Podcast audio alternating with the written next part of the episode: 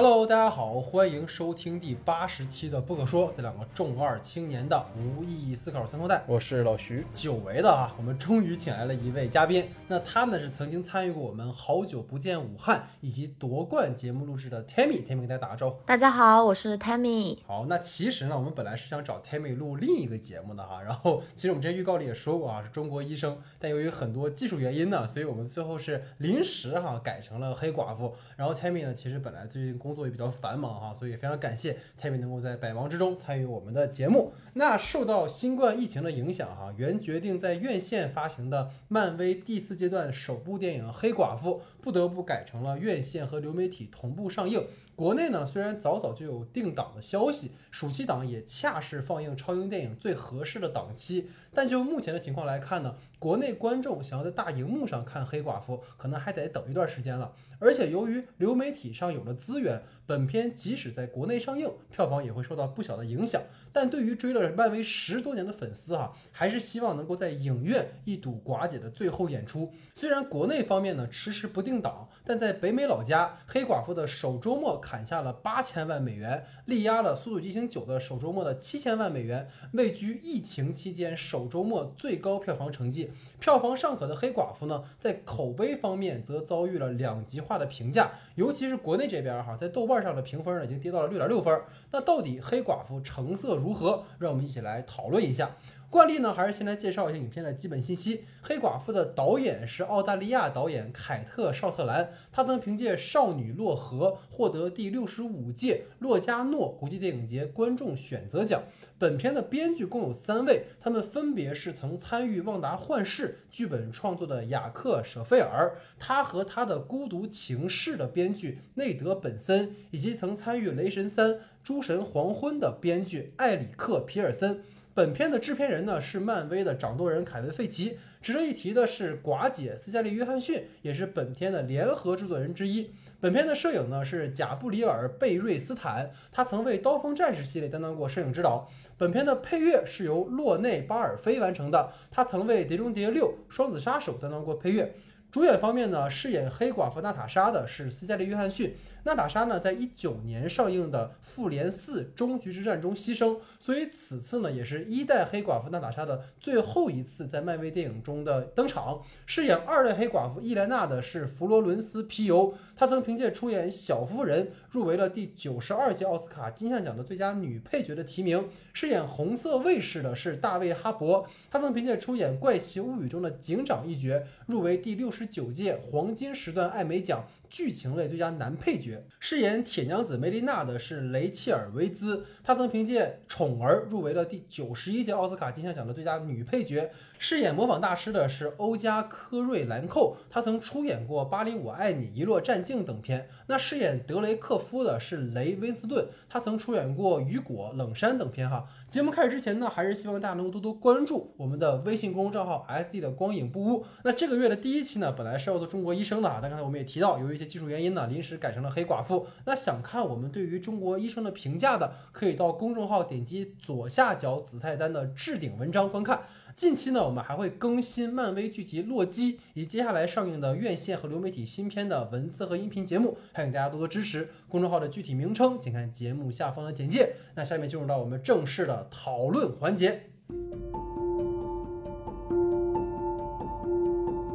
好，那我们今天的第一组话题呢，是由 Tammy 提出的。Tammy，你想。我想聊一聊啊，就是从女性观众视角上来看，整部《黑寡妇》这个影片呢，确实能看看得出来导演的野心，里面涉及到了很多的关于家庭关系、女权主义等等问题。但是作为一部超级英雄电影，嗯，其实这种野心上势必会造成一些前后结结构上的断层啊。就是我想知道你们两位是如何看待导演努力想将商业与艺与艺术融合的这种做法的？啊，对，其实我觉得这个问题给我的感觉哈，就是我们可以这么理解吧，就是我们如何去看待，就是导演在其中的某些可能不利于在就是我们所说的超级英雄电影啊，或者是漫威电影里头能够呈现出来一些，因为我们可能平时去看这些爆米花电影嗯包也好，或者说我们所说的这些漫威电影也好的时候，嗯。可能更多的是冲着里面的特效镜头啊，或者是漫改的一些程度啊，或者我们想看到一些更新奇的一些英雄人物啊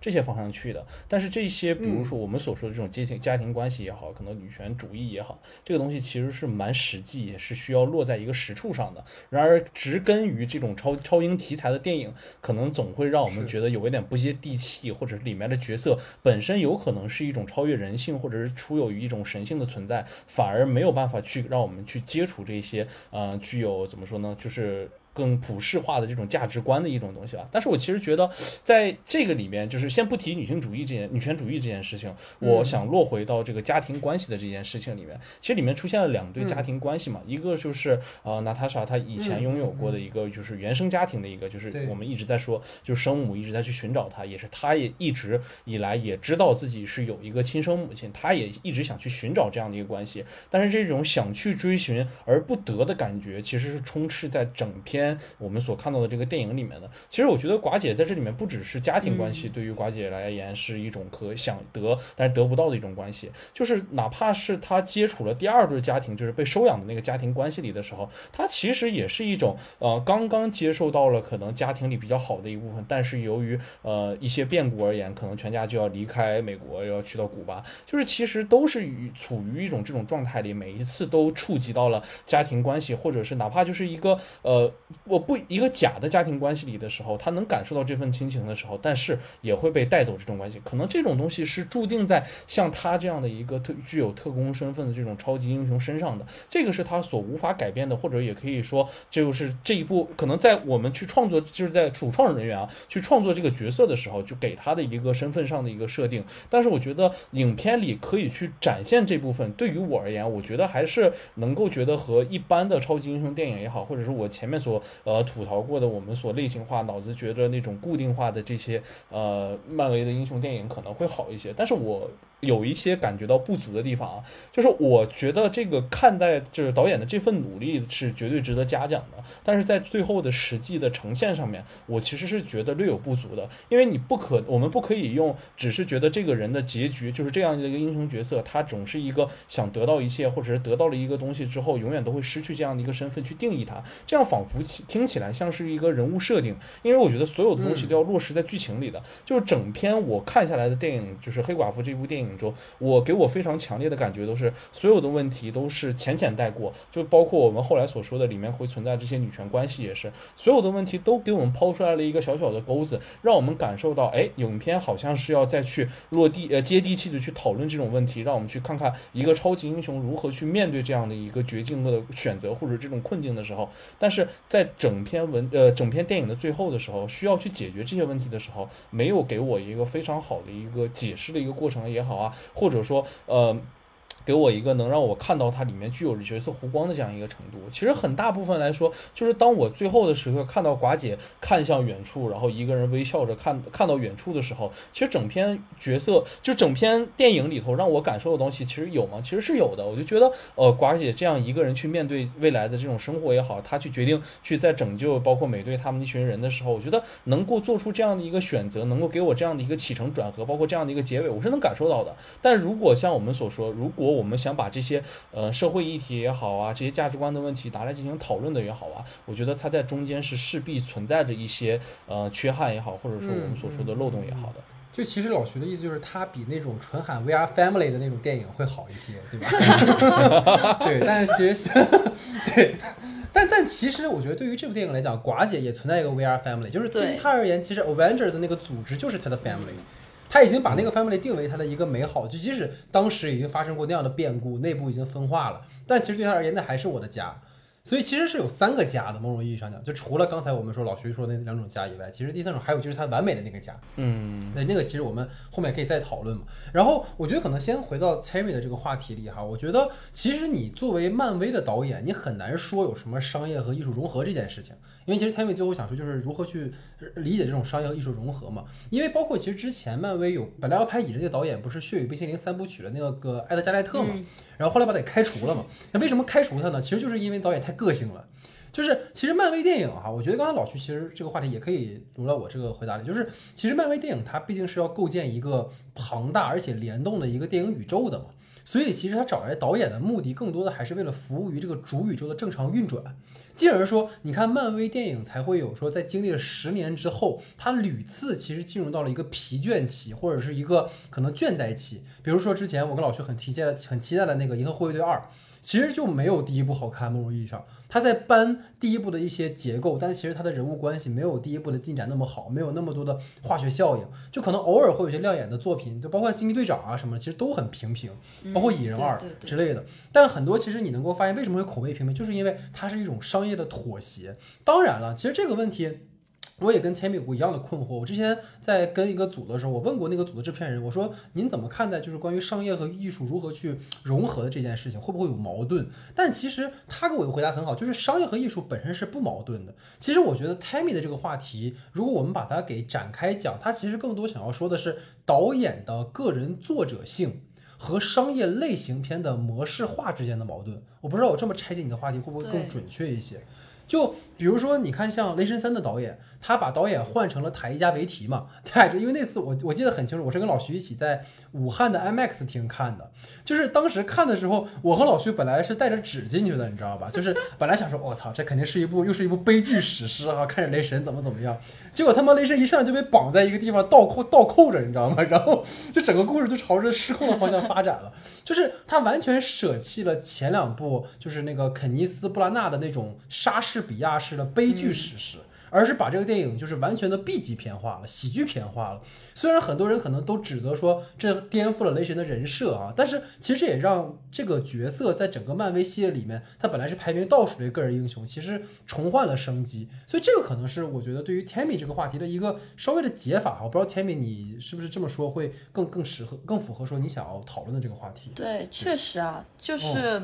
其实，在这个影片中，就是因为这个导演他其实是拍文艺片起家的嘛，这个女导演。对对对。然后她就是她这个片子里面有她的个人风格，但她的个人风格做成就是。导致了又被压制下去，因为在这个超级英雄的这个电影体系里面，他没办法去完全的个人风格化，所以就会让我看完的时候觉得他会有一些尴尬。嗯嗯。所以其实就跟 Tammy 说的一样，就是这个电影的这个导演嘛，就是我们前面介绍过，就是凯特·绍特兰，他之前拍的几部电影其实都是女性题材的电影。然后像比较知名的就是我们之前开会的时候，Tammy 也提过那个《少女洛河》，就它其实就是一个以二战后。为故事背景，其实我觉得大家有空可以去看看那个电影，因为我就是为了做节目又拉了一下，就是他其实讲了一个非常有牛逼的一个概念，就是一个父亲，就是这个洛河的父亲，他是一个高级的党卫军的军官，他是纳粹，然后呢，这个女孩自己还是希特勒青年军团的光荣成员，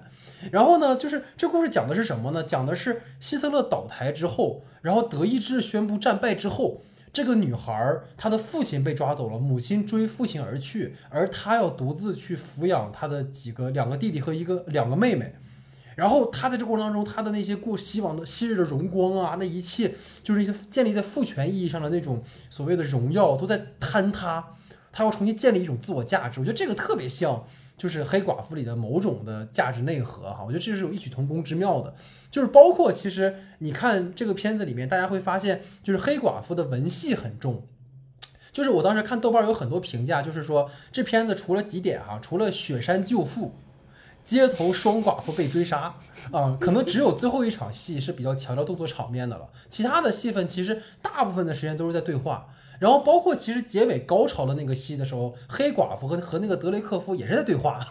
对吧？所以可能这也是导演这个部分那种介入吧，或者是说漫威的某种转向，就是在超英题材之外加入更多的议题。所以其实 Tammy 之前是有看那个。就是少女落河了嘛，所以不知道你在看完那个，在想这个会不会有一些对比的关系在？就是感觉少女落河有强烈的个人导演的风格，所以我才会说提出这样的一个问题。就包括啊，就是最近，就我会发现一个很有意思的现象啊，就因为我工作了这么这么一两个月之后，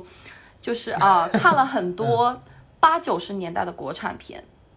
那些片子里面其实真的非常的针砭时弊，然后他非常的敢讲敢说。但是就是你纵观现在的很多的电影啊，不管是国内外的，还就国内的也好，还是国外的也好，都会发现一个问题，就是很多电影它没有深入的往下说，而是泛泛而谈。嗯黑寡妇这个电影其实就是这样啊，它在商业和文艺之间做、嗯做出了一种权衡和平衡吧，但是它把所有问题抛给了观众，但是没有解决。所以这个其实也是我想跟老徐，包括 Tammy 去讨论的一件事情，就是关于 Tammy 提到故事的前后有断层，包括老徐提到很多的话题是浅尝辄止的。因为其实跟各位就是听众说，就是我跟老徐因为一起录了很多期节目了，我俩而且本来关系也很好，就我跟老徐经常会有一种默契，就是我知道他一定要批判批判这部电影，所以我一般都会往反方向去讲，就这种戏剧性，你知道吗？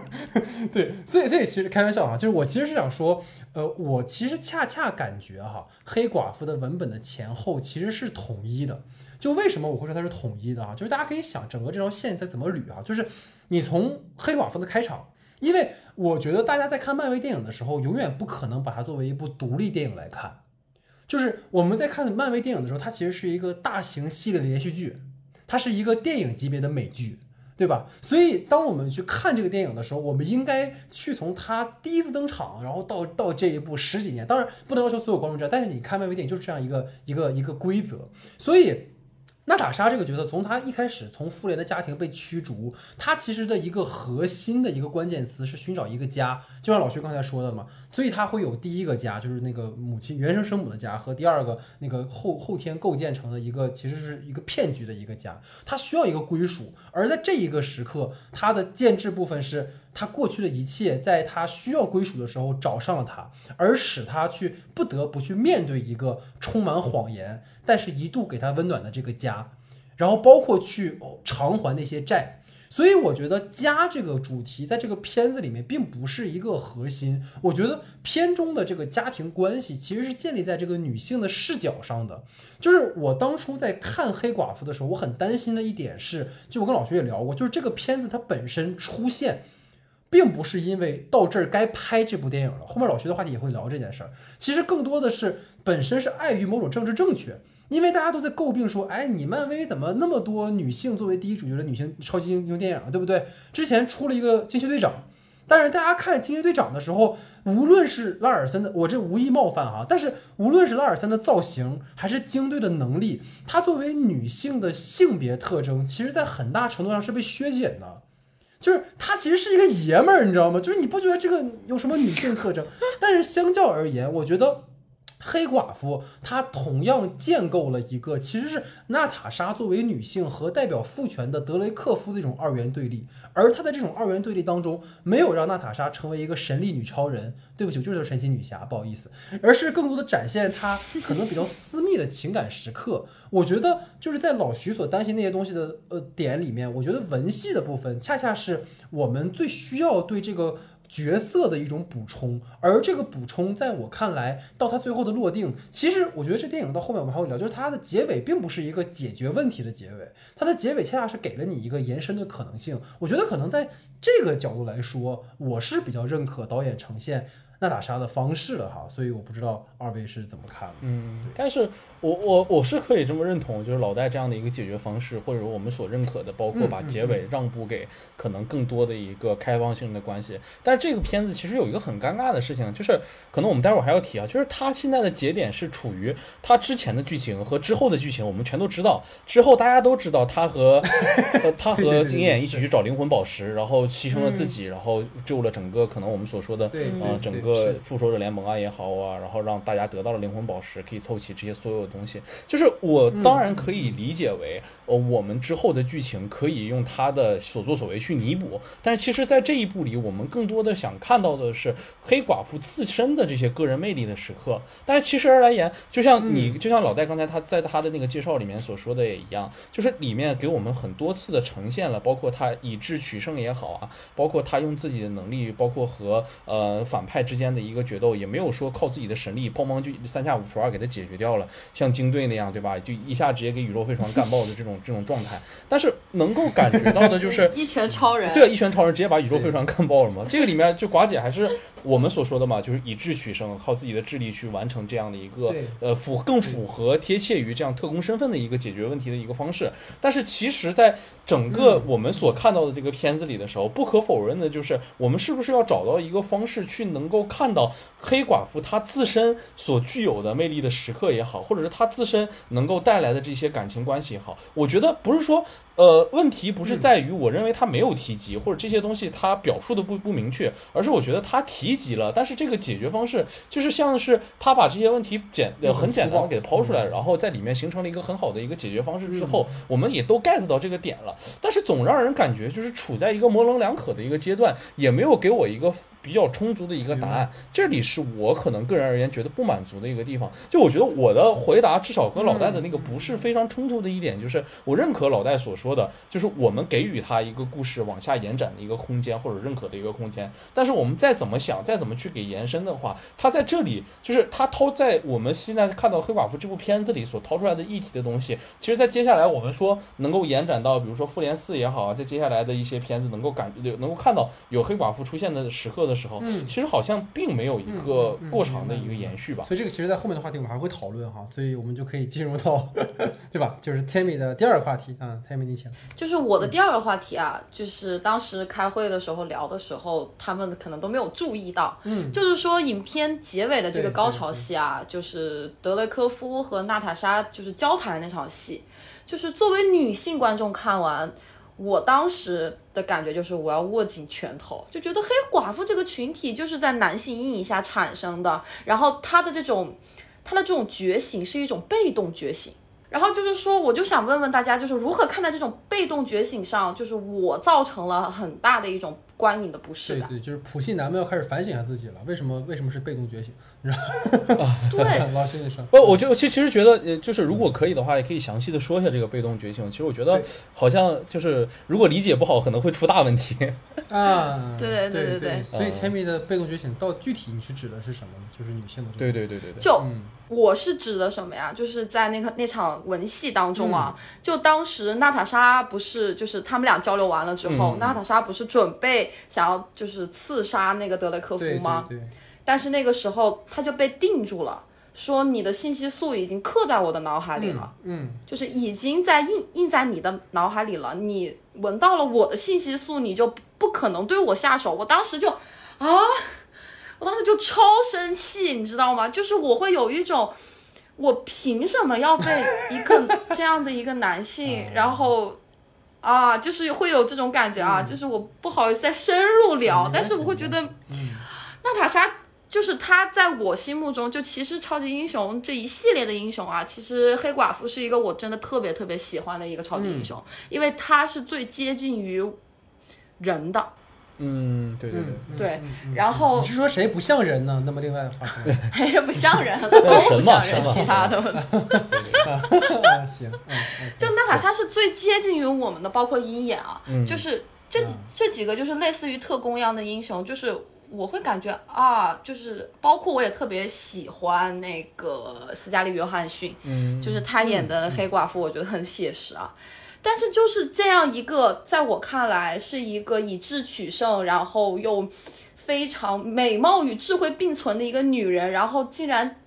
委屈一个男人之下的时候，我会很生气。嗯，对对对。这是一个这是一个典型的女强人啊，不能接受这个女对性对我区之下，我是真的没法接受那会儿，就那个就那一个点啊，就是触动了我的神经，然后让我拳头想握紧。当哦，时是这样的，好的。其实我我是这样觉得，我觉得首先可能是两个点吧，就是其第一个点就是我认为就是存在着这个让我们女嘉宾觉得 Timmy 觉得非常不适的这个信息素的这个问题，其实我是这样认为的，就我们可以把它去理解为这样的一个就是。它确实是有一点触犯到，就是我们所认为的，就是包括呃女生看到这个问题，可能觉得非常不适，因为它里面其实里面就在反复提及这样一件事情，就德雷科夫其实一直拿他们就是当小白鼠一样去培养，就他们觉得就是对他像他一个动物一样，因为当时娜塔莎的继呃后呃后妈那个身份，她里面说过，她说就是如果你就是被他控制了之后，你就像一个一直在那个轮盘上不断的去运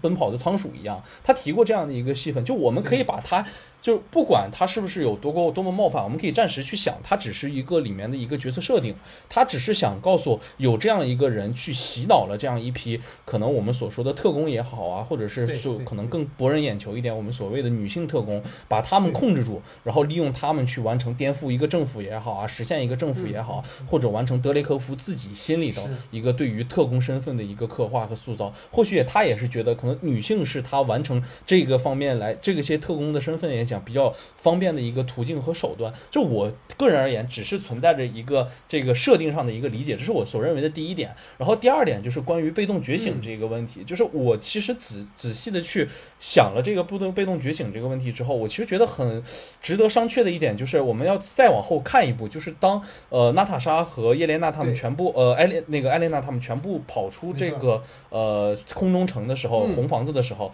其实你可以看到，当两个人其实有一段时间他。们马上就是可以觉得，就是那个马上要坠落的时候，飞机也被破坏了的时候，其实当时那一群呃新的黑寡妇们。转头回来了，因为他们当时救了他。其实我觉得这个可能是最符合当下女权呃话题里头非常重要的一个议题，就是女性去帮助女性，女性去女性互助这样的一个话题，又没有存在着哎一个男性把你们全部都救了，又回到了一个男呃男性光辉的一个照耀之下，反而是女性们打破了信息素锁了之后，她们自己主动产生了觉醒。哎，我们女性可以帮助女性，我们去走出一个新的一步。我其实觉得这一点也相对来说。是我觉得很重要的一件事情，或者说，我觉得可能跟呃被动觉醒之后来讲，我觉得看到还蛮惊喜的一件事情。因为其实，如果我们再回到一个大的方针里，比如说大的这男性呃力量的一个讨论之下，可能又是自己，比如说我们说红色队长救了他们也好啊，或者是说我们说罗斯部长他们又带人救了也好啊，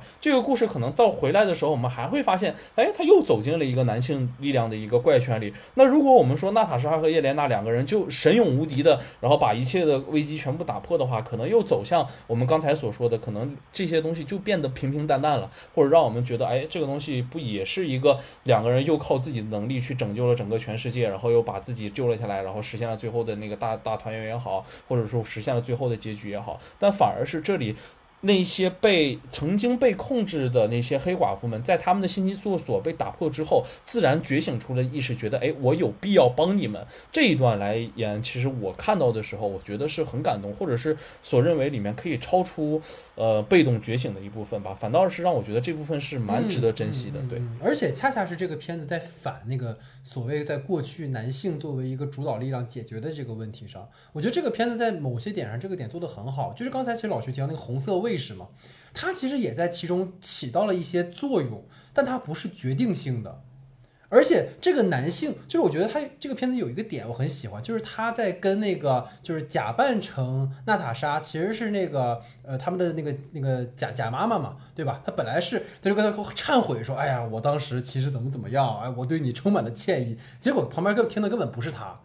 就是这个这个点，我觉得设计的非常巧妙。就是女性和男性之间的和解，不一定要通过这种男性去祈求而获得，而可能更多的是女性自身去通过自我的一种解脱，或者我自我的一种和解，或者是刚才老师说非常好，我特别认同，就是一种女性群体之间的一种互助而达成的，而不是说我的心结要靠你他妈跟我道歉来完成。这是第一个点，我觉得非常好的。然后第二个就是刚才其实你说的那个罗斯将军出现的时候，罗斯将军出现那个点，恰恰是在叶莲娜他们被那群黑寡妇拯救之后，娜塔莎一个人独自站了起来。就是她站起来之后，不仅代表她自己，她代表整个那个女性群体站起来了。所以我不需要一个天降神兵式的一个男性角色来拯救我，而他又没有去丑化那个男性角色，只不过你来晚了而已。对吧？我觉得这个都是他在过去，因为我们看过很多类似的男性角色，其实是被丑化和矮化的。而这一部里面，其实我觉得他在处理这个方面做的其实很好，尤其是我觉得红色卫士那个角色做的其实非常有趣。然后回到 Tammy 这个话题里哈，我觉得可能因为当时 Tammy 最早聊这个点的时候，是跟他在有一次喝酒的时候嘛，你提到的。然后当时我其实真的觉得很有意思，就是我当时其实酒过三巡，有点微醺了。但是 Tammy 当时跟我说的时候，我突然哇，就是那种那个柯南的闪电一射哈，我觉得哎，说的好有道理。就是我真的作为男性观众来说，我没有想到娜塔莎最后其实是以被殴打的方式来夺回话语权的。对对，这一点这就是我没有对觉得很不适对这一点，其实是否会让女性观众感到不适，我当时其实完全没有留意。然后后来我回去仔细想了一想，我觉得老徐刚才已经提供了非常好的角度，它只是一个设定而已。它只是一个设定而已，就是当然可能 Tammy 作为一个呃有有独立思考的一个女性哈，一个女强人，可能你很不舒服，但它其实只是一个设定，所以不用太去较真儿，这个是其一啊。然后其二是我觉得呃，我觉得 Tammy 你换一个角度看，或者很多在看完这个片子觉得不太对的呃女性观众，是不是可以换个角度看？这个角度是什么？就是这个部分看起来是女性以承受暴力和被动的方式来获取话语权和觉醒，但是实则就跟老徐说的一样，我们复盘后面的戏，你去复盘这场戏，娜塔莎其实是以谋略来玩弄男性那不堪一击的自尊心，就是并不是女性只能靠挨打才能获胜，而是男性在面对女性的威胁时，第一时间能反应的方式就是诉诸暴力。所以这场戏更多在做的，我个人认为哈，其实是在讽刺以男权为欺压女性的这帮普信男的一种嘲弄。如果你换个角度去想，因为这场戏里娜塔莎一直在在攻击她的那个自尊心嘛，对吧？哎，你他妈不行，对吧？你他妈打我我也不疼，是吧？但是男性在面对这样的挑衅，只能以这样的方式，当然是我们限定在那样的一群男性啊，就是 PUA 女女女性的那群男性身上，他们是这样的一个形态，所以。就是包括，我觉得其实我稍微拓拓展想一想，就是你可以联想到很多关于有家暴问题，或者现在我提到 PUA 问题的一些家庭或者男女关系。其实男性会以对女性的身体和精神伤害来获取一种满足感和优越感，这个其实就是这里面的这个。普信男嘛，德雷克夫，对吧？他的本质上也是一种扭曲的心理而导致的，就是他们把生活中的不如意啊、事业上的不如意啊，然后以欺压那种亲密的和手无缚鸡之力的伴侣来解压。其实你换来的结果只会是自我毁灭，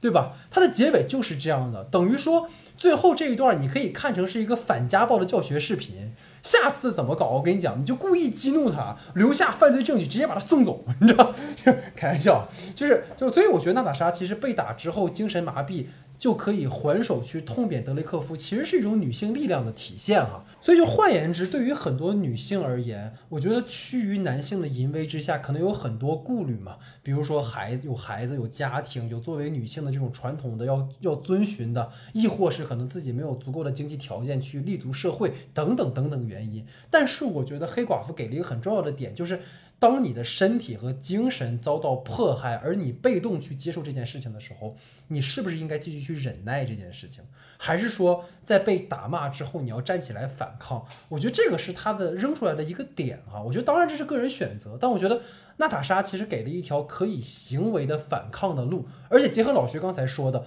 可能像神奇女侠，就是她他妈是个超人。我就算我跟全天下的人说，我你们你们你们所有人，你们都要怎么怎么样，你们要无私，你们不能自私。当时我跟老徐就痛批那个那个电影，就是你作为一个他妈的亚马逊的女战士，你作为一个皇位继承人，你跟一帮普通的民众说这个话就是耍流氓。但是黑寡妇不是这样的，黑寡妇她也会被揍，她的每一次就是逃脱都是通过女性的互助达成的。你包括黑寡妇当时本来差点被那群黑寡妇打，就是打打死的时候，是伊莲娜过来救了她。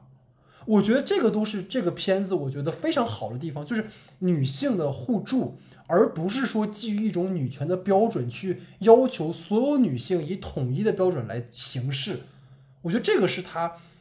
我个人认为在这个表达层面上很好的一点。所以不知道我跟老徐两个人说完之后，对于千米会不会呃稍微有点别的想法？对，对，也确实啊，就是如果换一个角度来说，它确实是一个女性自救，但就是对，可能啊，她当时那个、嗯那一就那一分钟的那个那个打戏，就是当时嗯触怒到你殴打，嗯，就是娜塔莎的时候，可能真的就是是触动到了我的某根神经，就当时嗯会很生气。但是刚刚这么一聊的话，确实，它其实是一种智取嘛，它也是一种反抗嘛。对对吧尤其是你想，对于我我这个东西其实是很现实。我跟老徐先生之前节目聊过很多次，其实男性和女性在身体的直接力量对抗上，它一定是有差异的。就这个不是说你歧视女性，你就是有差异的，除非你是一个练举重的或者是健美选手。那么女性获取的方获胜的方式是什么？我们之前去批判神奇女侠花木兰，就是因为这个原因。你并没有用女性特质去取胜，你用的其实是男性特质，你只是把它置换成了女性特质。所以这个就是可能我想对于这个话题说的吧。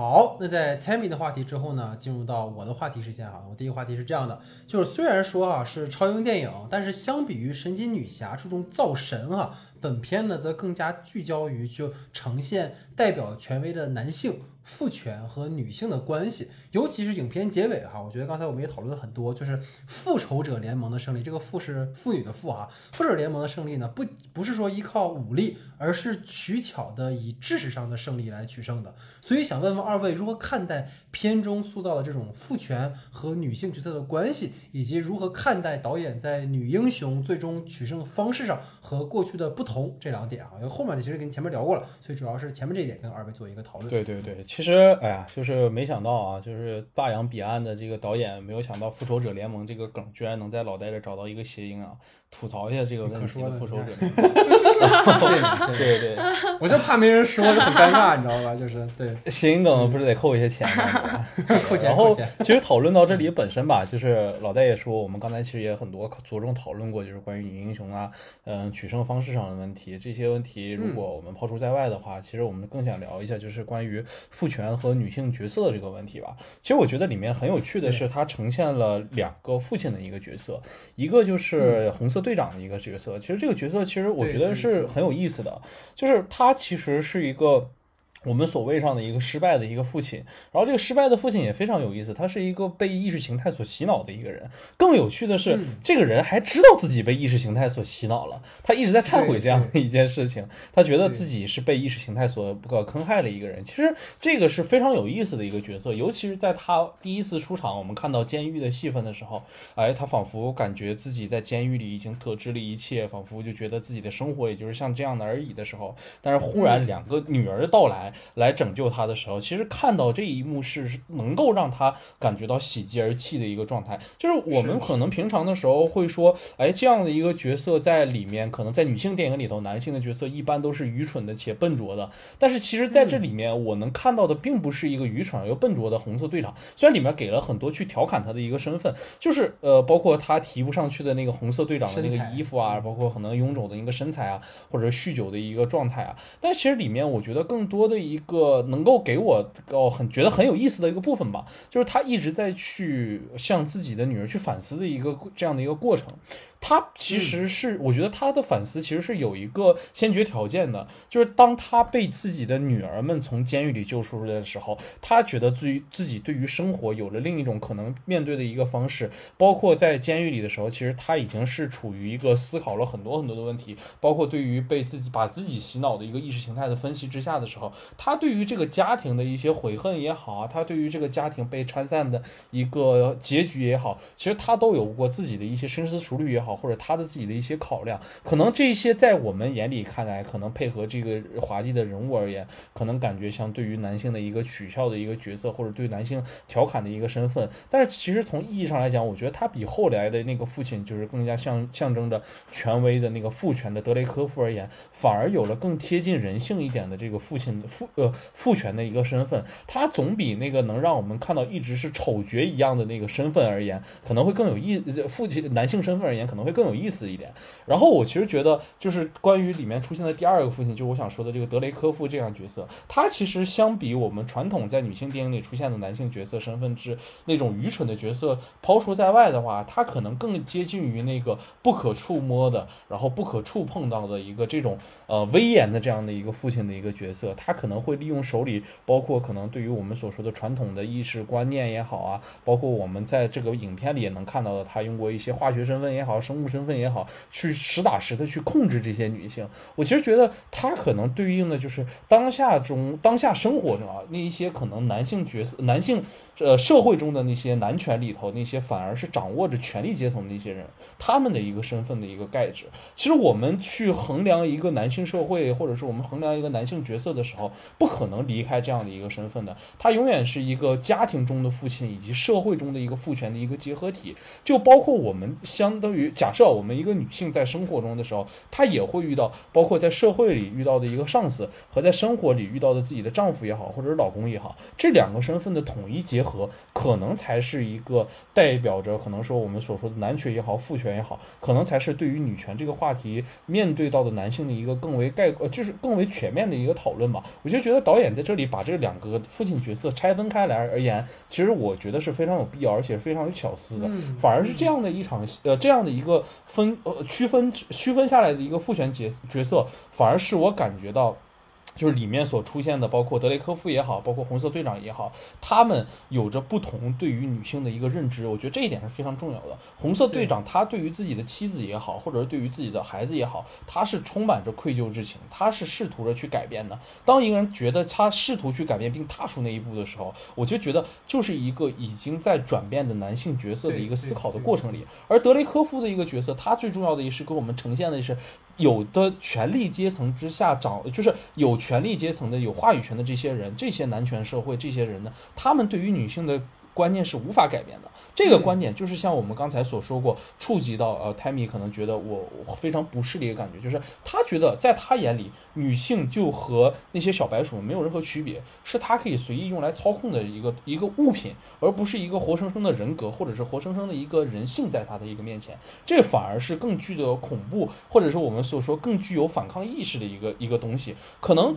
如果在大环境的改变下之后，可能那一个相对于我们所说的。家庭中的那个父权身份是很容易被颠倒过来，或者他们更容易接受这样的一个身份的反转。但是更恐怖的是，如果我们没有话语权，如果我们没有过伤伤害自己才能掌握到这种呃得到话语权的这种身份，或者是挑战话语权的身份的时候，这反而是非常值得我们去恐惧也好，或者是令我们感觉到恐怖的一个设定。我就觉得这里就是至少在这儿，我觉得片子里对于这种父权和男权的这种解释，是我觉得这个我在片子。里感觉到非常嗯开心的一点吧，也是我觉得可能和传统的那些我们所讨论过大部分的那些女权电影也好，女性电影也好，我所厌恶的东西之间的一个非常大的一个区别吧。我觉得这里至少黑寡妇在这个片子里做的是很不错的。片中这两组父亲，他其实相当于是做了一个对比，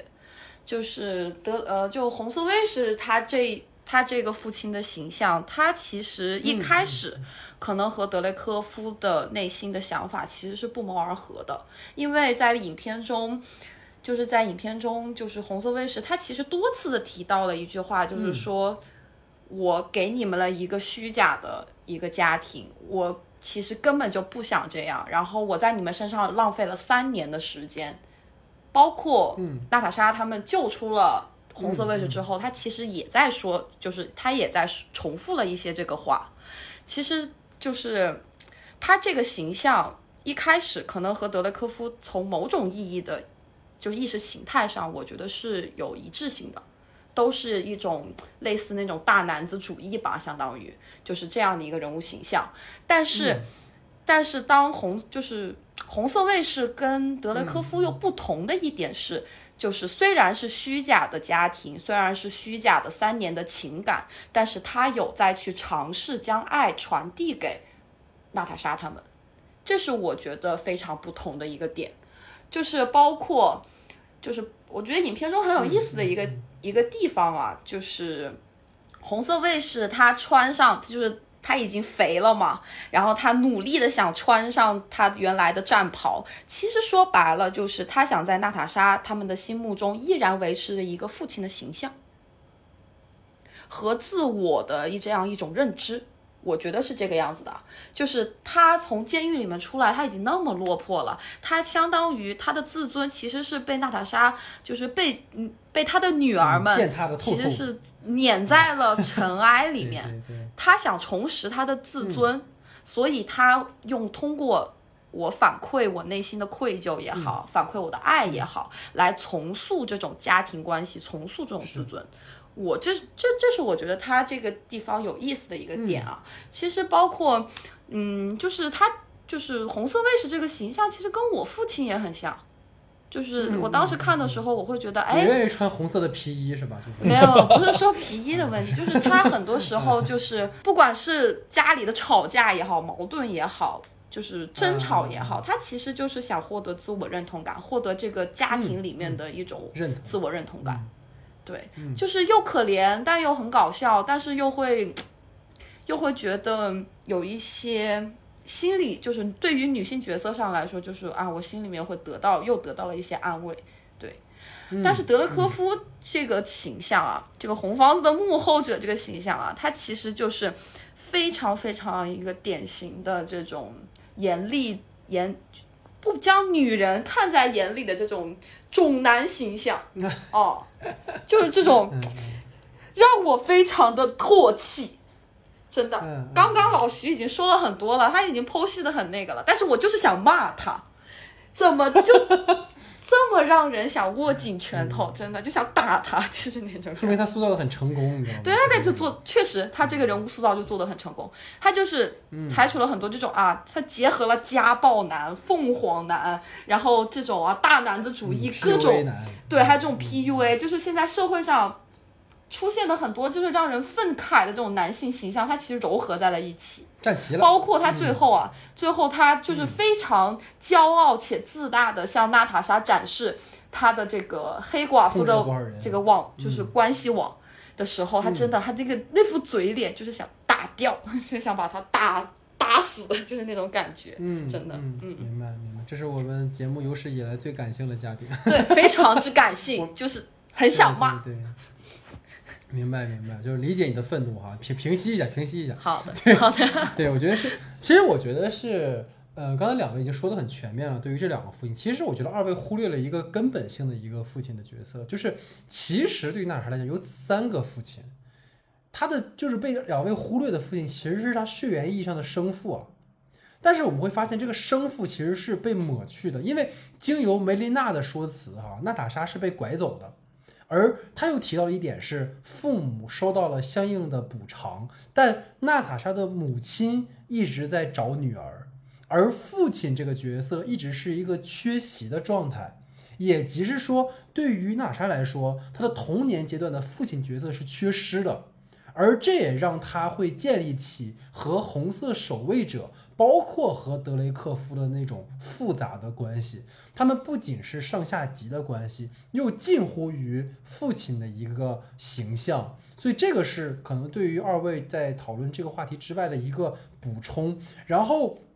红色守卫者二位已经说的非常多了，非常全面了哈，无论是这个这个感性的、理性的啊，包括德雷克夫也很全面。但我觉得德雷克夫这个点啊，我觉得可能结合老徐说的，我稍微做一个补充，就是很有意思的一个点在于说。就是德雷克夫的这个父亲，他其实是一个完全意义上的社会结构当中的一个代表父权的角色。德雷克夫其实是通过招募不同年龄的女生，然后通过这种化学药剂对女性实施所谓的精神控制，让她们不再具有自我，而是成为统一称谓的黑寡妇。而之所以是寡妇，是因为参与到计划里的女性都会被剥夺生育的能力。等于说，德雷克夫是在传统男性对于女性作为生育容器的刻板印象，它是将这个刻板印象人为的转换为了一种对于其生育自由的强行掠夺。我不知道二位能理解我这，就是它其实是有这样的一层关系在这其中的。由此，其实这个片子在建制所谓正邪二元的时候，不再只是娜塔莎和德雷克夫的一种对立，而是娜塔莎代表的独立自主的女性和男权传统价值当中那个用统一去标准和规范女性的父权的一种对抗，可能稍微有点上价值了哈。但我觉得各位可以关注一个很有意思的点，就是这个片子里有一个细节，我不知道有没有大家就是娜塔莎过去在布达佩斯其实和鹰眼一起用暴力的方式刺杀过一次德雷克夫。还给了一场闪回的戏，他扔了一个炸弹，把整个楼炸掉了，但是没有成功。就是我觉得这个点很有意思，就是当然我觉得主创可能没有这个意思啊，但是这其实也嘲讽了那些就是标榜着女权的超英电影，就是实则他只是用一种简单的对峙男女主体的方式来完成女性逆袭，而黑寡妇其实显然用了一种更现实的表述方式。它呈现的不再只是一种身体上的对抗，而是一种知识上的、意识上的、观念上的对抗，而这其实可能才是女性更行而有效的一种方式。所以，这个是我对于。这个话题的一点补充啊，那另外其实对于说他在结尾的时候如何取胜这个话题，其实我们已经提过很多次了哈，我们也不想再编诗，类似于像花木兰呀、猛禽小队呀、神奇女侠呀这样的电影。哎，我刚才说了什么？哦，对，所以啊，就是确实就跟二位说的哈，比起像这种神力女超人一拳干翻反派，其实这样来的更高明一些哈。所以其实就是进入到我的第二个话题哈，就是这个片子里面其实登场了非常多的女性角色，这个女性角色不止。关于娜塔莎，所以我们可以把娜塔莎，她并不是这个片子唯一的主角，而黑寡妇这个词其实指代了所有在红房子里那些曾经或正在被德雷克夫所控制的女性。所以想听听二位如何看待导演对于黑寡妇这个标签的一种拓写的一种呈现方式。再听听二位的看法。对，其实我觉得里面的所有黑寡妇其实都可以被认为一个所有被控制了、被德雷科夫所控制的思想的那些女性嘛，对吧？她也当时在里面呈现过有非常多女性的头像啊，包括她们所处的位置这样一个身份。但是我其实觉得黑寡妇。这个身份里面有一个最重要的一件事情，就是我觉得好像还挺打破第四堵墙的。就是里面伊莲娜在吐槽说，大家最喜欢黑寡妇的不就是那个姿势吗？其实那个姿势是什么样的一个姿势？就 是一个黑寡妇去低胸，呃，也不能低胸吧，就是俯低身姿，然后给大家看到她的一个进攻的一个状态，这样的一个一个一个姿势，然后她觉得这样很恶心。其实我觉得这种反倒带一点解构式的调侃，反而是这一些后续的黑寡妇们。可能给我们展现出来的一个状态，这可能也是我接下来之后的话题的一个一个问题啊。就但是我觉得这个可能就展现给了我们一个呃大导演对于黑寡妇这样一个角色的一个认知，也可能会对于我们来说就是一个我们所说的哎女性导演去指导这个黑寡妇的时候，她所带有着对于黑寡妇的一个认知。毕竟在呃尾灯的时候，对吧？大家也知道尾灯就是在新的好莱坞的时代的时候已经被鞭尸成不知道什么样的一个人了啊。对，他再去衡量。called 就是黑寡妇这个身份的时候，包括他那个时候去撮合的什么绿寡配啊这些东西的时候，就是很多时候其实是有过一个固定的一个认知或者固有认知的。但是在现代的这个黑寡妇里头，它包括里面会说到接下来我们所呈现的伊莲娜呀，还有她的那个九头蛇女王，她的继母，还有里面出现过那么多的黑寡妇，其实他们到最后或者是在我们所说的第四阶段，或者再往接下来的时候，可能都会成为整个复仇者联盟里我们所说的一个有生力量。这样也好，或者是我们所说过能代表女性群体的又一个特征的呃这些人也好，我就觉得他们能够给我们展现出来的一个面貌，除了互助以外之后，我其实觉得可能更多的是对于以往我们所认为的这些黑寡妇的这些身份的人们的一个。嗯，一个反叛的一个感觉吧，就会让我感觉到，可能在接下来我们再去看到这样的一些身份的女性的时候，反而会有一种不同的一个角色认知也好，或者她们有一天也可以，就是像我们所说，在接下来的复联四，也不能说时间线里接下来的复联四里出现的那个女性军团一样，说不定她有一天黑寡妇们也可以作为这样的一部分群体出现在大家的面前，我觉得都是值得期待的一件事情吧。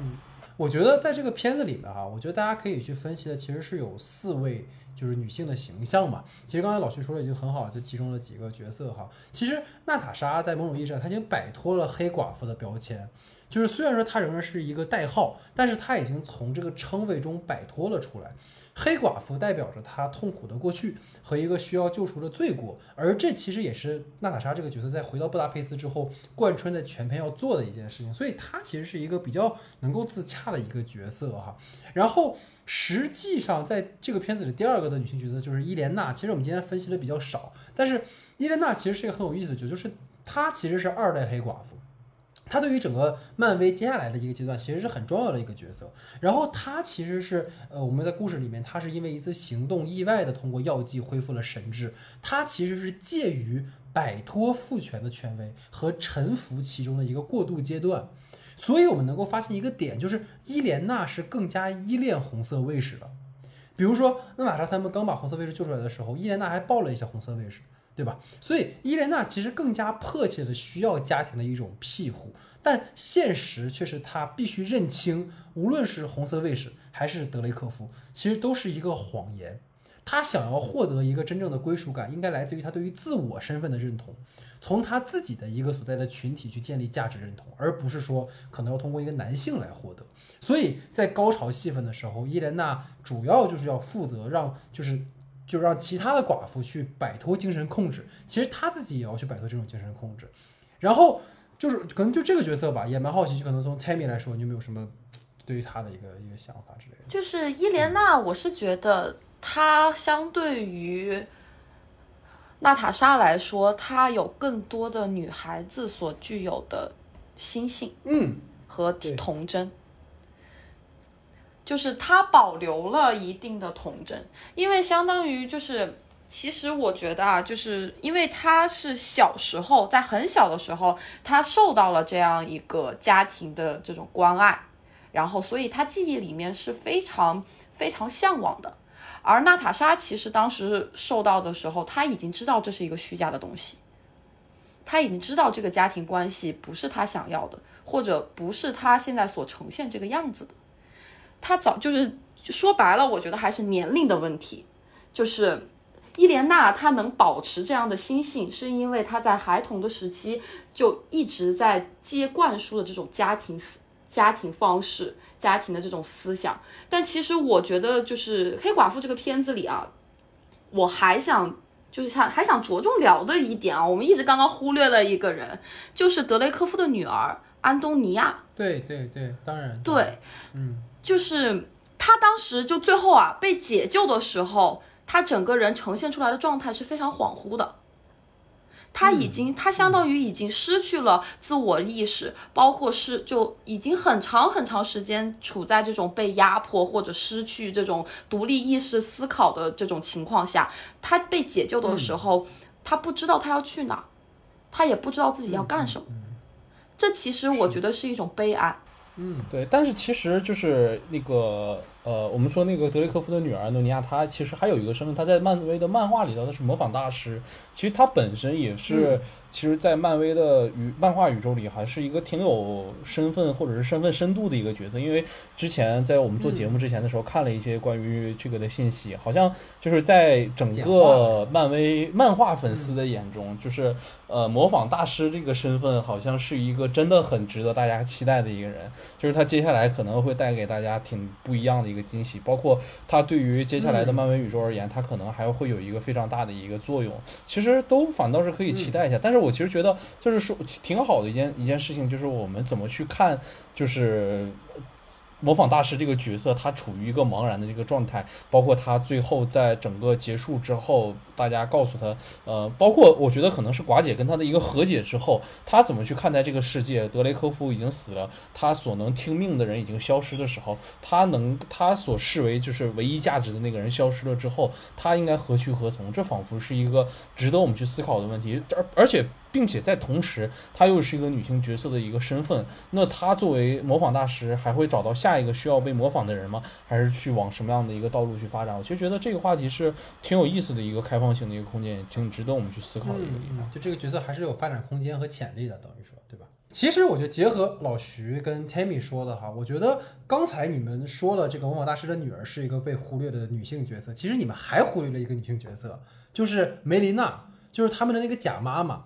其实某种意义上说，其实梅琳娜不是梅琳娜和美仿大师的女儿，他们俩是极端化的娜塔莎和伊莲娜的可能性。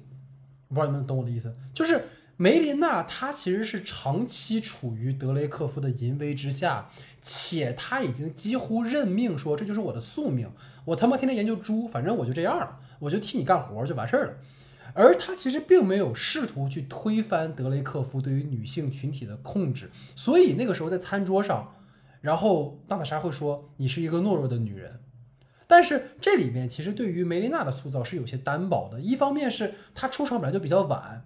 然后这么多年她一直服务于德雷克夫，为什么娜塔莎一行人一出现吃了顿饭他就倒戈了呢？对吧？单单是因为那三年的情谊吗？这个地方有点刻意了。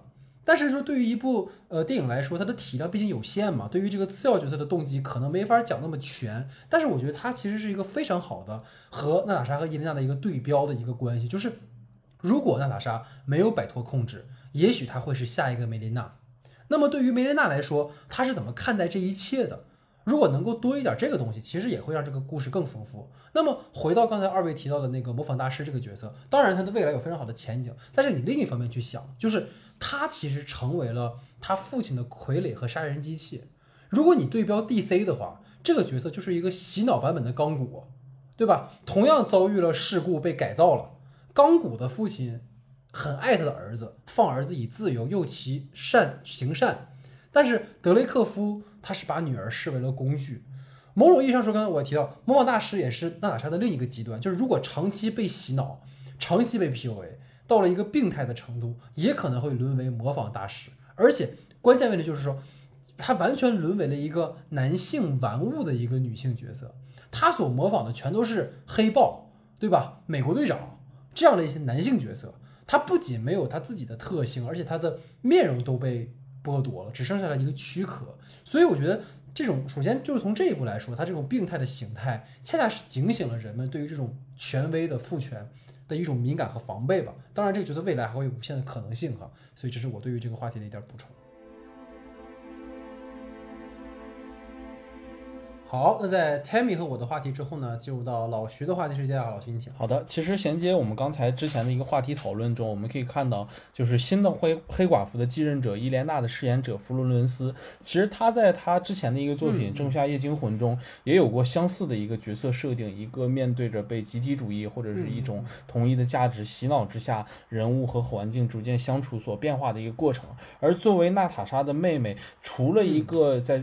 影片中出现一个象征性的吐槽，哎，黑寡妇的姿势很符号化之外，其实没有更多的一个施展的空间，以及一个结尾处的一个处理，其实在我个人看来是较为遗憾的。其实不只是在此处，在这个黑寡妇的影片，其实处处都可以看到的我们所说过的之前所说过的抛出议题，然后在最后的一个潦草处理，就使得整个影片在我的观看下来的时候是觉得有些索然无味的。所以在这一部分上，希望听听二位的一个看法。嗯嗯。其实刚才在我们讨论里面的时候，我觉得 Tammy 说了一个点很好，就是伊莲娜其实是比娜塔莎就是年龄会更小一些嘛，所以其实她在童年时候遭到的那个假的家庭的遗弃的伤害是更大的，所以她在成年之后对于那个假的家庭的依赖是更深的，所以这个可能是她这个角色，其实我觉得哈，她除了像你刚才说到那个点以外，她更重要的一个部分。就是她其实是一个成长中正在处于变化阶段的一个黑寡妇的形象。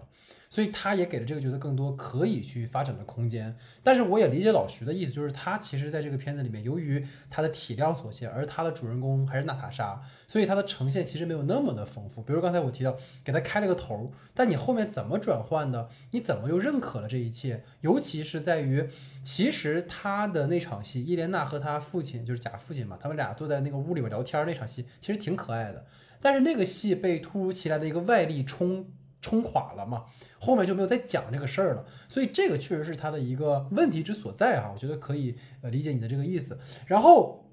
你刚才提到《仲夏夜惊魂》了哈，其实这是我非常喜欢的一部恐怖片，然后当时跟老徐也讨论了很久，不过就遗憾的是那时候还没有做不可说哈，就没有跟大家去聊。所以其实《仲夏夜惊魂》那个片子吧，它在呈现那个主人公佛罗伦斯他被洗脑和皈依同一价值的那个邪教的过程是非常层次鲜明的。就是你，如果大家有空去看看那个片子啊，他从对集体建立好感、对仪式的敬畏，再通过他的这个男友出轨，他的这个情感被整个集体接纳，获得共鸣，进而被捧为这个集体中的领头人。就是你能够看到这个女孩，她在经历了巨大的生活中的情感悲痛之后，她在这里获得了新生。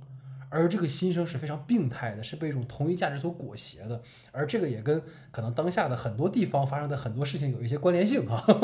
所以大家有空一定要看一看这部片子哈，就是真的推荐一下，就是它从头到尾没有鬼啊，大家不用担心，太阳高高照，但是呢会看得你毛骨悚然，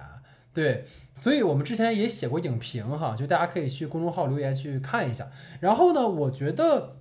这个就是我要对老徐开炮的一个点了，就是我觉得其实把《抓夜惊魂》和《黑寡妇》做比较有点过分了，就是就是你显然就是显然对后者太苛刻了，毕竟其实前者那个片子他是允许，因为那个导演是拍《遗传厄运》的导演，所以他那个片子是允许作者在场的一种就是偏个人化的表达方式。而黑寡妇从我们今天开篇第一个话题，我们就在讨论，他的顾虑显然是更多的。所以对于黑寡妇来说，我还是坚持我之前的观点，就是就议题讨论为出发点的话，它的一切都是围绕着娜塔莎所展开的。而它的这个片子里面，其实没有过多的去高喊口号，也没有把这个议题重复和冗杂化。其实它无非，我们把它化简一点，它无非就是呈现女性和父权的对抗。以及一个被血缘家庭抛弃的女性对于家的寻找，无疑这两件事情。而在这两个议题上，黑寡妇在满足商业表达的同时，她已经做到她能做到的一切。我觉得，但因因为你你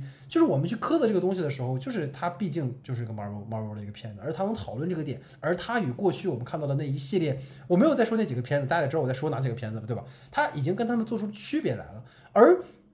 更深层的话，就是因为我们总说要上价值哈，但是就更深层来讲的话，其实本片在是存在着一种老徐刚刚提那个点非常好，就是伊莲娜对于娜塔莎的的那个所谓符合男性凝视的一种姿势的一种吐槽，他其实是在破除这种男性凝视，而对于女性的拯救，包括拯救的方式。对于家庭的选择，刚才我们在前面的话题讨论过，他的所有的行动主体皆是女性自身，是女性自身的一种观看、一种行为，而不是被男性所赋予的一种被动的行为。仅从这个点来讲，本片已经很不错了。所以这是我的一个看法，所以想听听呃天敏是怎么看。就其实啊，其实我跟戴老师的观点其实会有一些相同啊。就是我觉得伊莲娜，你可以从某种意义程度上来理解她，她其实是作为娜塔莎的一个外延，更加的去完整了娜塔莎这个人设。其实这部电影它叫《黑寡妇》，其实讲的我们真正想看，观众真正想看的是什么？其实就是想看娜塔莎自身的故事。虽然我们大家啊看完电影都知道，呃，那个伊莲娜肯定是二代黑寡妇。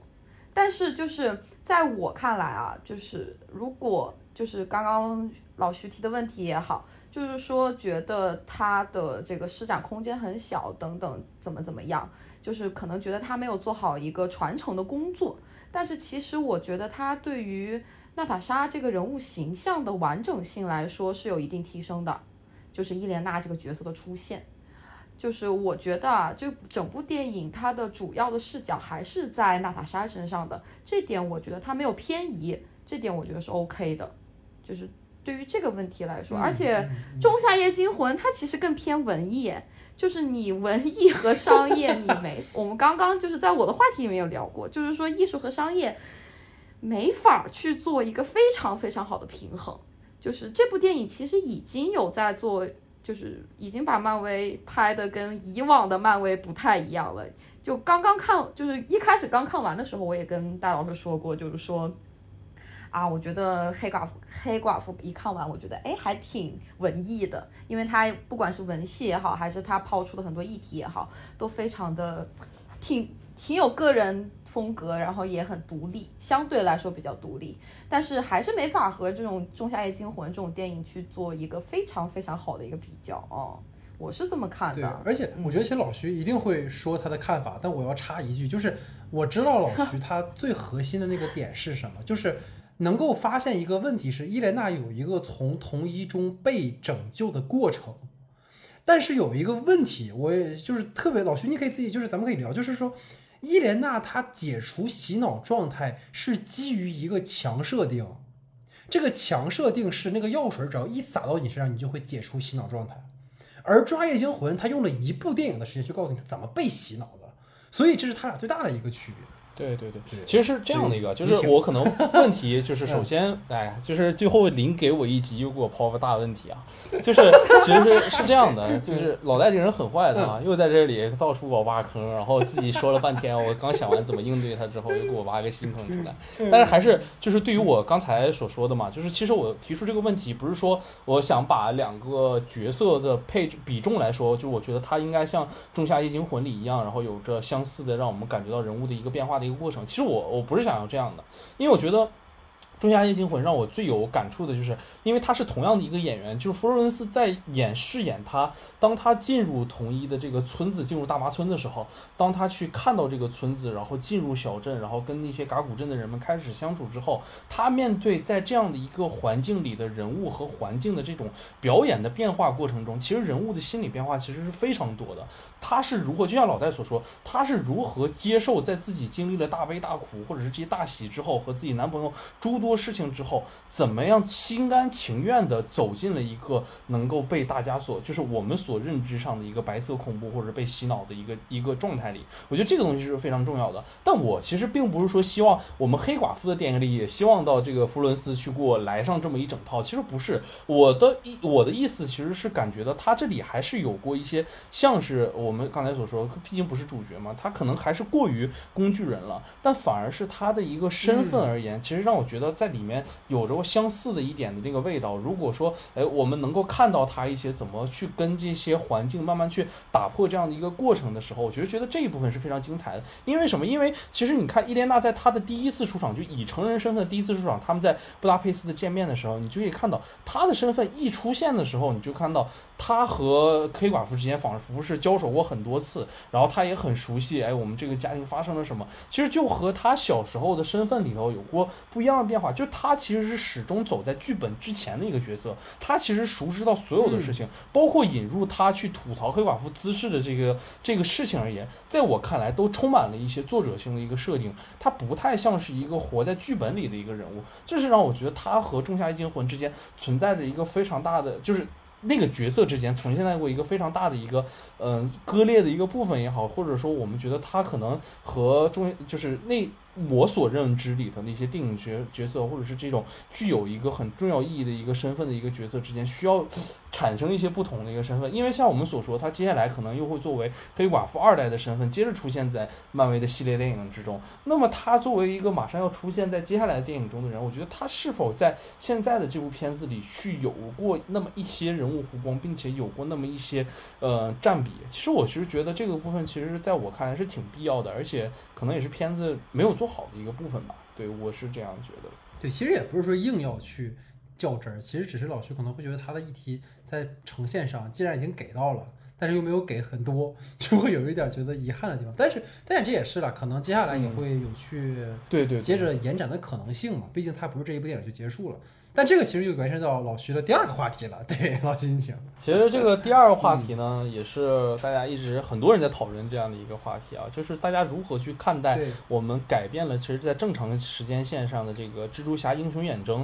作为第三阶段的一个收尾作品，然后去使用了我们这个黑寡妇作为第四阶段的一个开篇。因为像我刚才所说，其实从时间上来看，《蜘蛛侠：英雄远征》才是真正意义上后灭霸时代的一个作品，才可能是我们认知上更符合第四阶段的一个代表作的一个作品。但是使用了这个我们所说的黑寡妇，想听听看二位的一个看法。嗯嗯嗯，其实我跟老徐的观点是一样的啊，就是我觉得黑寡妇作为第四阶段的第一部显然是不合适的。你包括本片的第一个彩蛋，它其实直接关联到了复联三。我们在录节目之前，其实甜米就说了，这部电影在玩情怀牌。但是你作为一个新阶段的开篇，你就开始打情怀牌，是不是合适？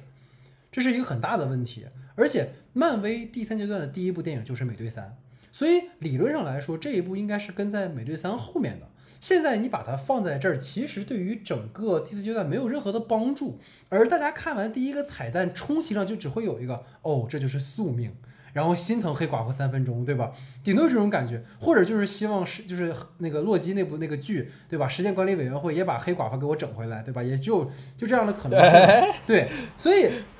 这是第一个彩蛋的问题啊。然后第二个彩蛋，虽然说可能直接关系到未来的漫威宇宙哈，包括说站在伊莲娜旁边的这个九头蛇夫人，她之前在猎鹰和冬兵的彩蛋里也出现了。她在那部电影里面其实招募了那个美国特工嘛。然后本作其实发现她跟二代黑寡妇是有关系的，而且估计会组建就是在漫威的漫画当中有一个雷霆特工队。这个也许在未来的剧影中会成为一个不容小视的联盟哈，而且甚至它可能会跟复联有正面冲突。但是这个彩蛋是 OK 的，但有一个问题，就是我二跟到二位聊了这么多啊，我们发现一个很核心的事儿，就是我们对于伊莲娜目前还没那么在乎。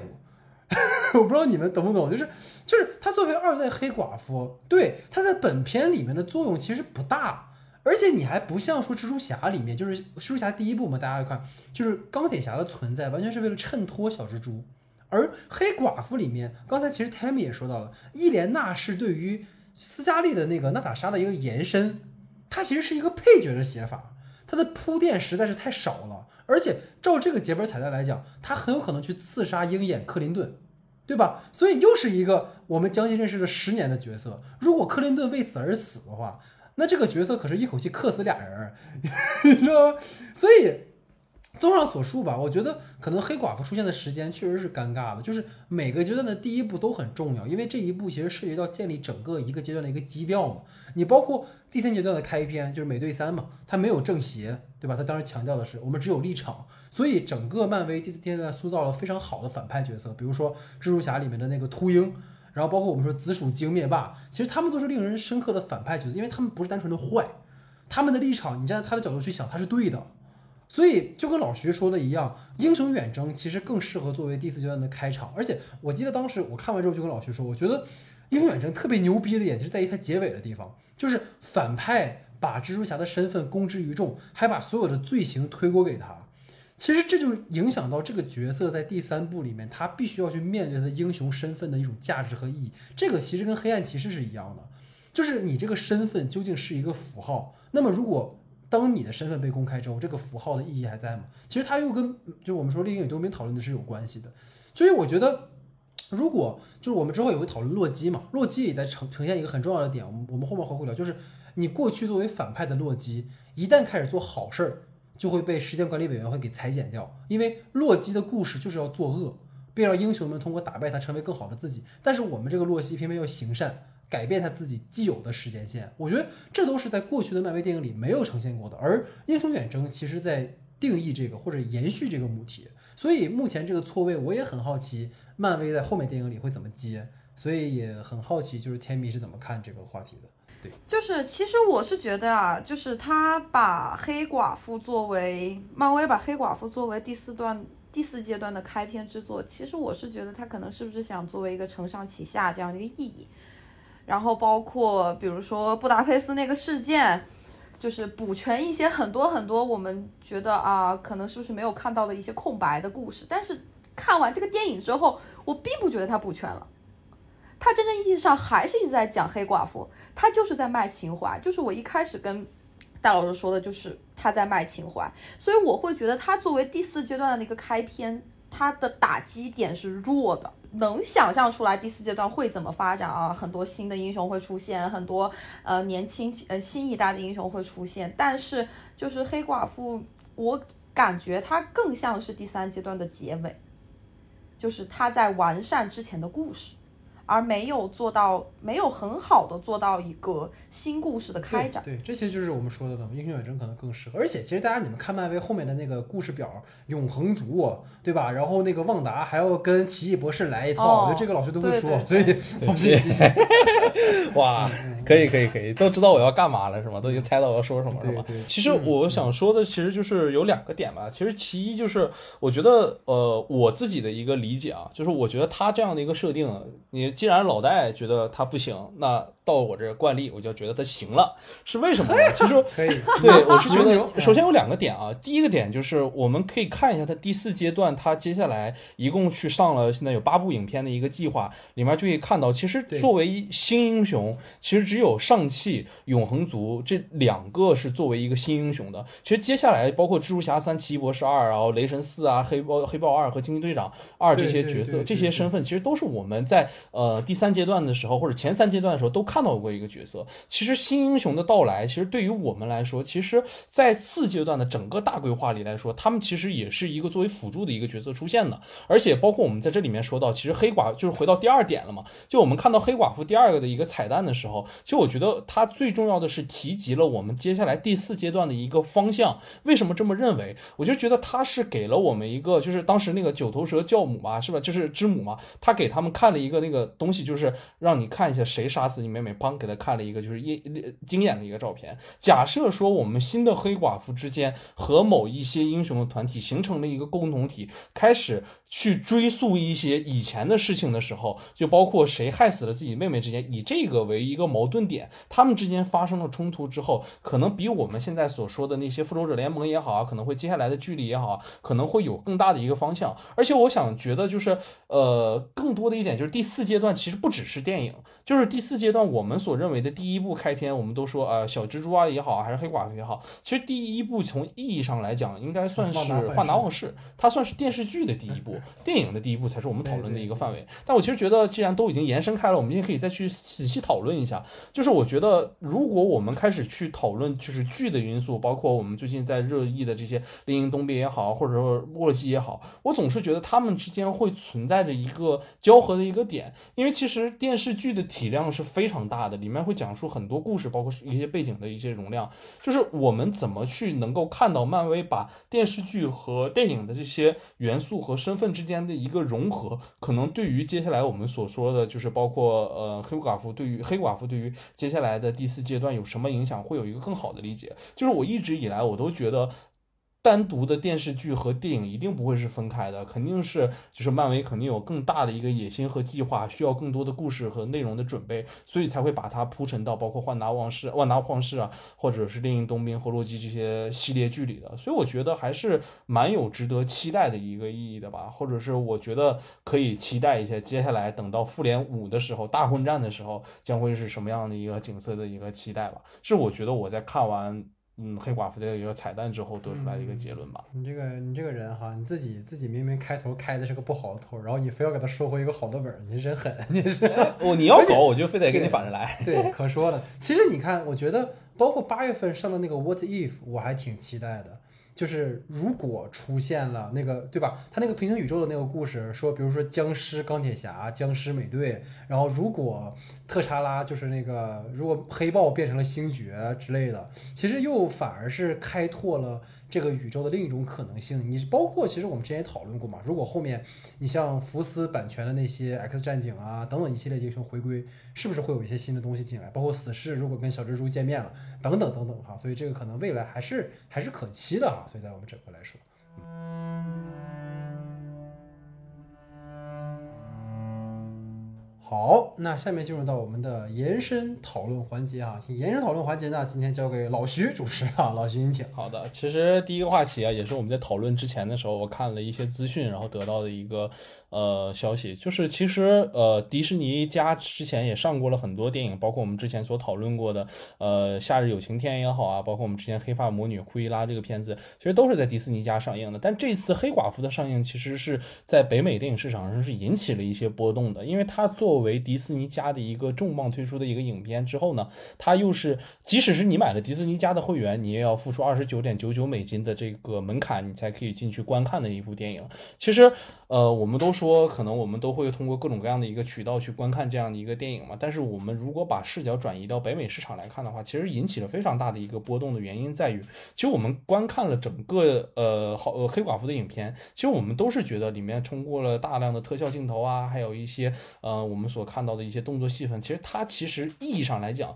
是更适合影院或者是 IMAX 屏幕的。而且它的摄影机，当时我在查那个 M D B 上资料，也是 IMAX 相机进行拍摄的。其实，如果我们从这样的一个程度上来打算，其实这部片片子在预期之中是计划着放到院线去进行一个展映的。而且，其实就算北美有疫情的情况下，它也是超过了呃惊奇队长去惊，它也是超过了一个惊奇队长，达到了一个首首映票房的一个最高的一个状态。当然，这个是融合着迪士尼家的一个数据的。但是我们这么样再去整个放到院线和迪士尼家的去对比来看，其实院线只占了非常非常小的一个部分。结合着我们说，包括一九二零年以来我们的新冠疫情对于整个院线的影响，我们可能之前讨论的很多很多时候都是，哎呀，迪士尼家为什么不给影院窗口期，然后就直接把所有的电影扔到上面了？其实那些电影从一定意义上来讲，并不具有一个重磅的一个意义。而从这一刻开始，我们看到迪士尼加上真正出现了一个真正威胁到了院线生存，而且它具有一个在映院播放的实力，并且它真的很卖座的一个电影登上院线之后，那么对于电影市场真的会有什么改变？就我们以前都觉得啊，时代可能慢慢到来了，但是我觉得从这一刻其实是时代真的在颠覆一些东西了。北美的院线以后要往什么样的地方去发展？流媒体放映到底以后会往什么样的一个方向去走？我其实觉得在这一刻开始都有了一个全新的一个讨论的一个空间，所以也想听听二位的一个看法吧。其实这个话题从我们去年疫情之后一直讨论到今天。对，我们已经聊了很多次，就是关于院线和流媒体之间的一个关系的一个问题。然后我们也知道，迪士尼现在其实是六大之首嘛，它无论是票房还是 IP 的一个数量，它都是之首，所以它有这个底气，就包括它自己就有院线，我有这个底气，就是我就算跟你们都撕破脸了，老子照样他妈的该挣钱挣钱。而且迪士尼加了平台卖的钱，就是卖的那个票价，其实比院线更贵，对吧？二十九块九，其实你算下来，将近两百块钱了已经。对吧？就是不要脸了哈，已经。而且上一次迪士尼这么做的就是花木兰嘛，花木兰其实也是要花一定的钱去平台看的。所以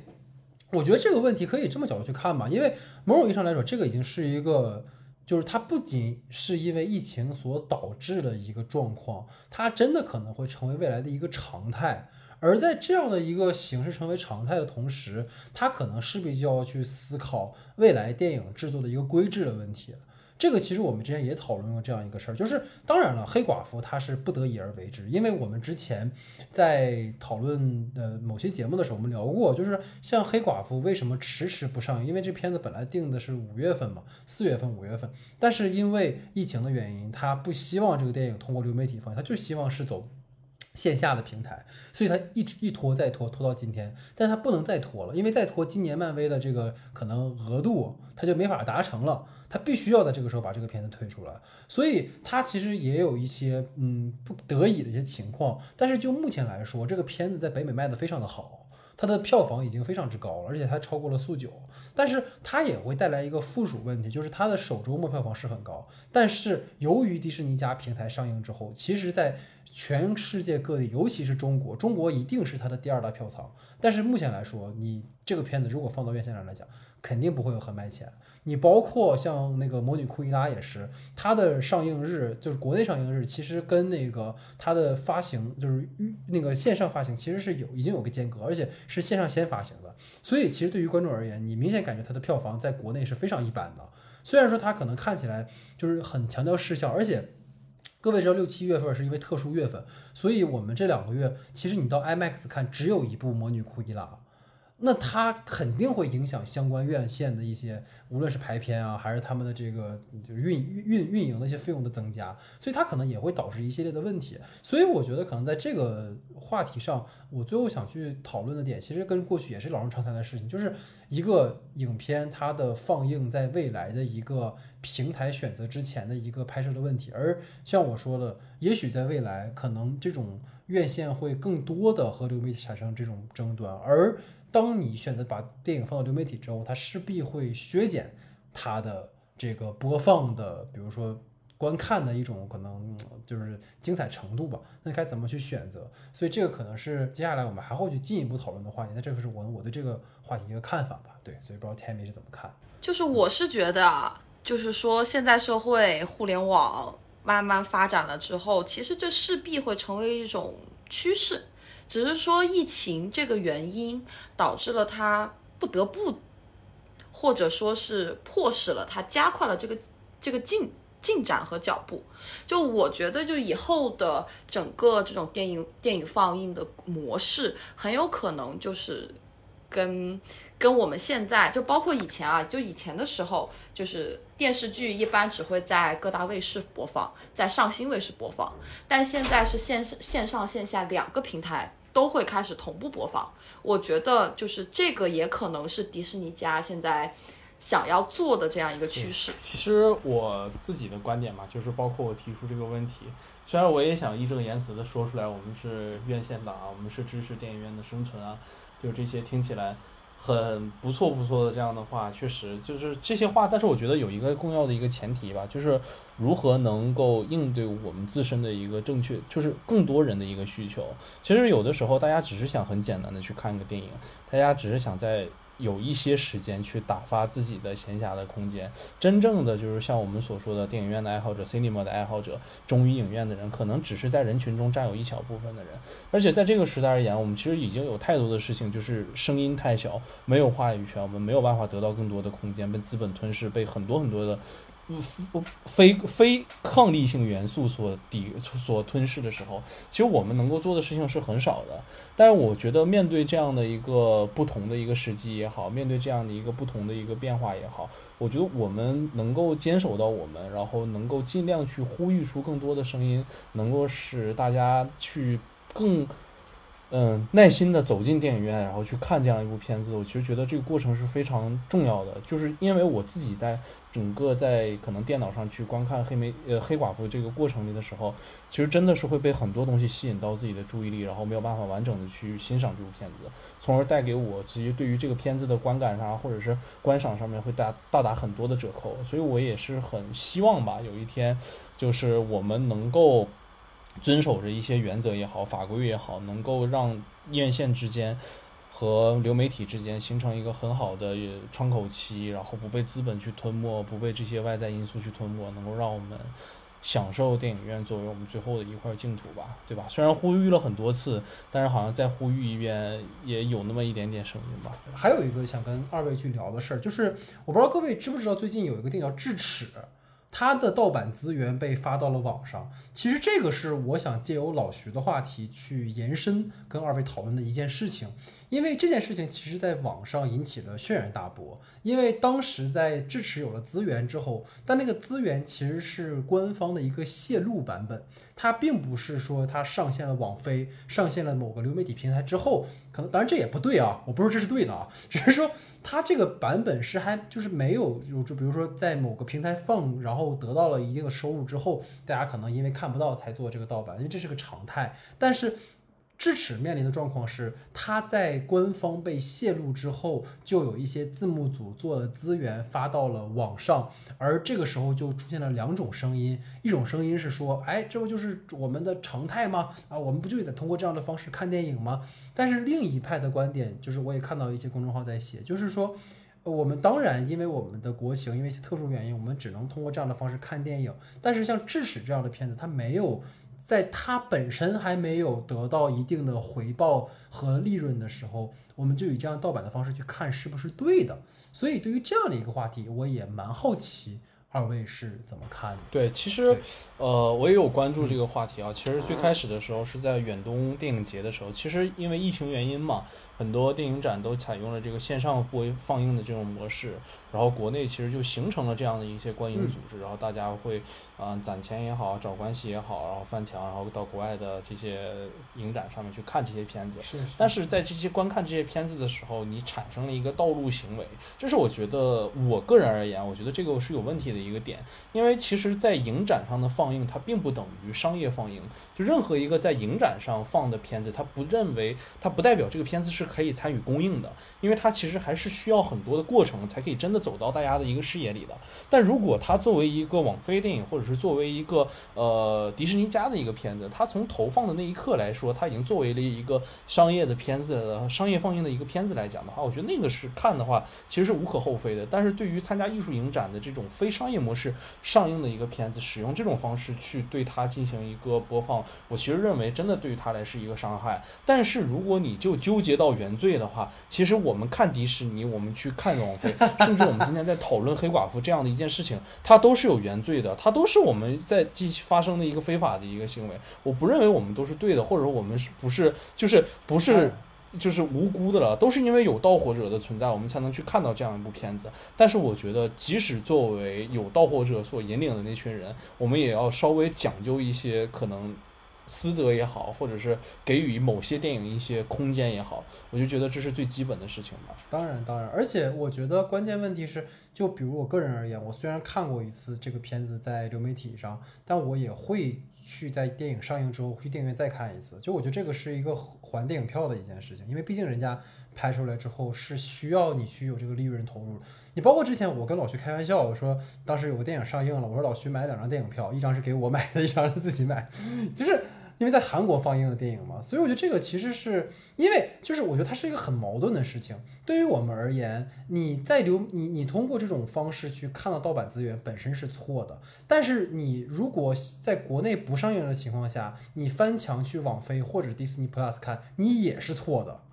所以你就是我跟你讲，根本的原罪是什么？就不该看电影，你知道吧？就不该讨论，这个是原罪，你知道吗？但是我们就是有想要去看电影的这个